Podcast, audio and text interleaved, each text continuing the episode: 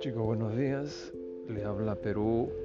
El día de hoy les voy a eh, hablar una pequeña cosa que me ha ocurrido, mm, más que todo con referencia a las compras.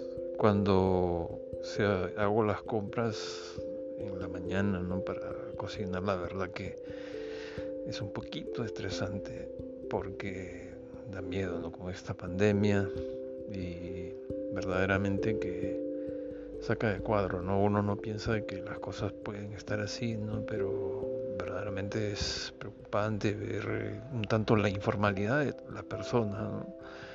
Informalidad en todos lados y sinceramente es un punto que, debería pues tanto preocuparnos a cada uno de nosotros. Gracias, que tengan un lindo día.